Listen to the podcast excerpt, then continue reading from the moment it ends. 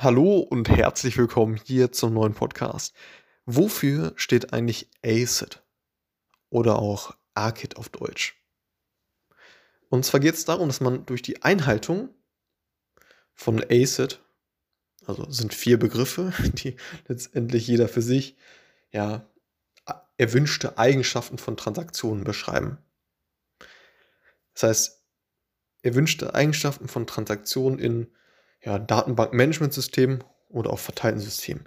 Sondern letztendlich, ja, dass letztendlich diese Transaktionen, die dort durchgeführt werden, letztendlich diese vier Eigenschaften haben.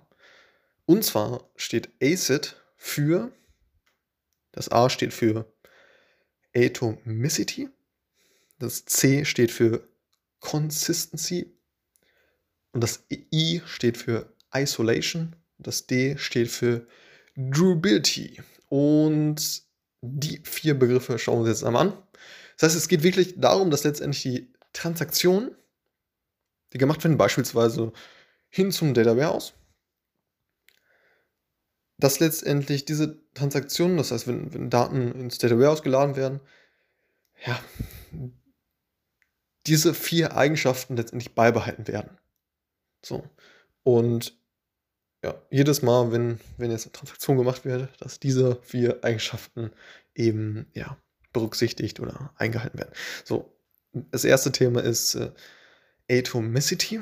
Steht für ja, entweder letztendlich dieser, dieser Job, also diese Transaktion hat, äh, hat funktioniert, also es ist komplett äh, durchgelaufen oder ja, wenn diese, wenn es nicht geklappt hat, sondern nur halb oder so, dann äh, dann wird es komplett abgebrochen. Also es gibt keine halben Sachen. Entweder die Transaktion ist äh, fehlerfrei durchgelaufen oder eben gar nicht.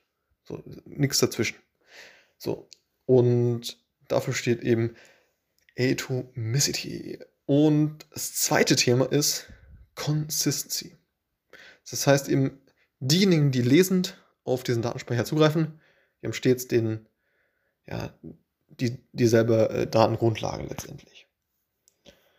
Und das dritte Thema ist Isolation. Das heißt eben, ja, dass wenn mehrere Transaktionen reinlaufen, dass, dass die alle nacheinander letztendlich durchlaufen, dass, dass nichts gleichzeitig, äh, gleichzeitig einläuft, sondern dass eben ja, letztendlich äh, in einer chronologischen Abfolge durchläuft, diese Transaktion. Und Durability, da geht es eben darum, dass ja, letztendlich, wenn die Transaktion durchgelaufen ist, dass es dann auch direkt ja, hm, gesichert ist, sodass, sodass es letztendlich, ja, wenn, wenn das System crasht, dass es dann ja, wieder, wieder hergestellt werden kann. So. Und das halt direkt, wenn, wenn, wenn diese Transaktion reingelaufen ist, dass, dass das dann genau, also direkt äh, auch restored werden kann. So. Und ja, das sind eben diese vier Eigenschaften von, von Transaktionen. Und das ist auf jeden Fall ein Konzept, das sehr weit verbreitet ist, meines Wissens nach und man auf jeden Fall mal gehört haben sollte.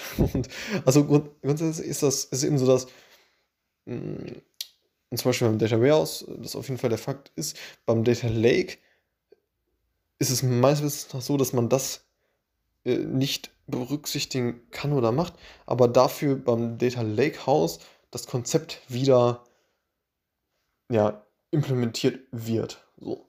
Und dadurch hat man eben die Möglichkeit, ja, diesem Konzept vom Data Lake eben diese, diese Struktur mit reinzubringen und diese ja, Eigenschaften von ACID eben, eben anzuwenden. So.